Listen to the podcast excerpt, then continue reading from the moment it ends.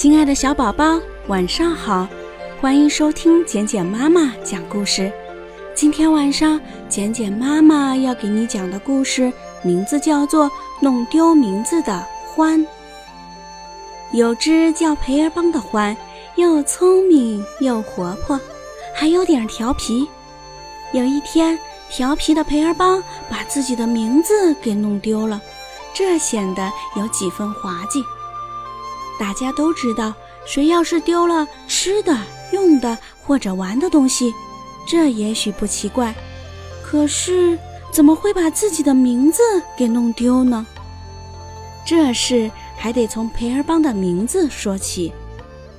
培尔邦并不喜欢自己的名字，这名字有点古里古怪的，挺洋气，有点像外国名字。但是培尔邦并不知道当初父亲为什么会给自己取这么个名字。如今父亲已经不在这个世界上了，他再也没法弄明白这个有关自己名字的答案，所以培尔邦从来不喜欢用他的名字。有一天，培尔邦因为调皮和一只比他大许多的熊打架。生气的熊一巴掌拍过来，小獾只觉得一阵天旋地转，站立不稳。等他能站稳的时候，熊已经跑远了。还有点晕乎乎的培尔邦，赶快背了一下乘法口诀表，看看自己的脑子有没有受影响。他的乘法口诀表背得挺顺溜，没有一点疙疙瘩瘩的，这证明他的脑子挺好的。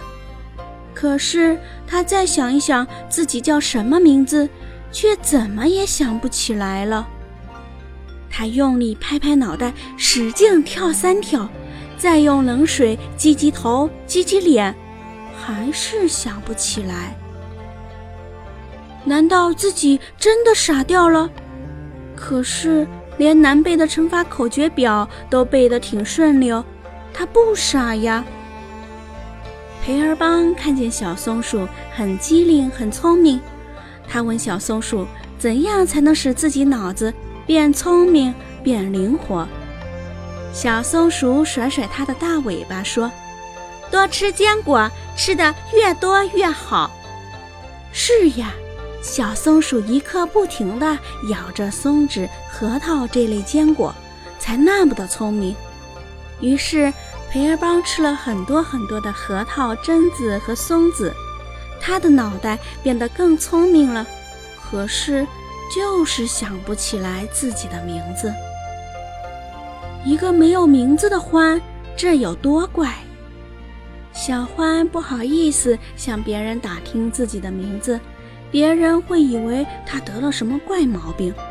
周围的伙伴也怪，居然没有一个人当面叫他名字的。森林里贴出布告，最近阿豹先生办的摩托车训练班开始报名了。培尔邦多么想去报名呀！为了要进这个培训班，他都盼了好久了。可是怎么去报名？连个名字都没有的人，报什么名？小欢苦恼极了，也气愤极了。谁让父亲给他取了这么一个居然会弄丢的名字？一天，培尔邦在路上遇到了阿豹先生。阿豹先生笑着对小獾说：“你怎么还没来报名呀？你说说，还有谁没来报名？你呀，小笨蛋！”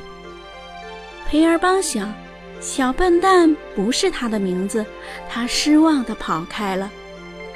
他不想让阿豹先生知道，一个连自己名字也想不起来的人，居然好意思来报名。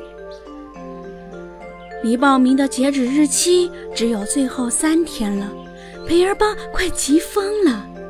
他转身回家的时候，走过小兔家门口，听见一只小刺猬跑来告状：“小兔妈妈，你家小兔姐姐欺负我。”培尔邦想。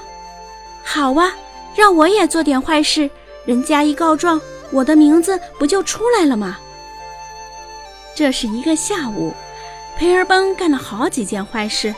他用硬核桃扔小熊后脑勺，他抢走了小兔杰杰的胡萝卜，他用脚踢了小刺猬的屁股。一时间，森林里到处是告状的声音：“坏东西欢用核桃扔我，臭蛋欢抢走我的胡萝卜，野蛮欢用脚踢我屁股，笨蛋欢。”小欢培尔邦几乎所有的外号都飞了出来，就是没有一个叫他名字的。小欢差点儿给气疯了。看来干坏事不行，平时就是因为调皮事干得太多，所以才会有这么多难听的外号。于是培尔邦改变了主意，他想，也许多做点好事，才能取得预期的效果。培尔邦刚走出家门口，就看见河马先生在窗前咧着大嘴，侧着脸，边使劲摇着手中的闹钟，边听着。看来他家的闹钟坏了。培尔邦上前，很有礼貌地问：“河马先生，您的闹钟坏了吗？请把它交给我，我会让它重新走的。”你行吗？河马先生有点怀疑。没问题，您瞧着吧。培尔邦以前在家中曾经拆过三只闹钟，了解闹钟的结构，他知道闹钟的常见毛病。这不，培尔邦三拨两弄，闹钟又开始滴答滴答走动了。河马先生惊异地说：“你真了不起！没什么，以后闹钟出了毛病就来找我。”培尔邦帮河马先生修好了闹钟，帮黑熊爷爷推车收玉米，还把一只在森林里伤了腿的青蛙送回池塘。就在他回家的路上，他听见小路拐角处的树下，河马先生正和黑熊爷爷在说话。那只小獾长大了，现在真不错。你说的是谁？是今天早上。帮我收玉米的那只小獾吗？没错，就是那只叫培儿邦的小獾。你忘记了，在很久以前，那只老獾给儿子取了个培儿邦的名字，那名字是他家乡的土语，意思是特别棒的欢。你让我想起来了。黑熊爷爷拍拍脑袋说。他那很了不起的爸爸也曾经给我说过，培尔邦今天还帮我修好了闹钟。以前他很调皮，现在培尔邦懂事了。不错，黑熊爷爷说，培尔邦真的像他爸爸所希望的，虽然还不能说是最棒的，但是只挺棒的欢。会的。他会变成一只真正的贝尔棒的獾，也就是特别棒的獾。他的爸爸就是这样一只好心的獾。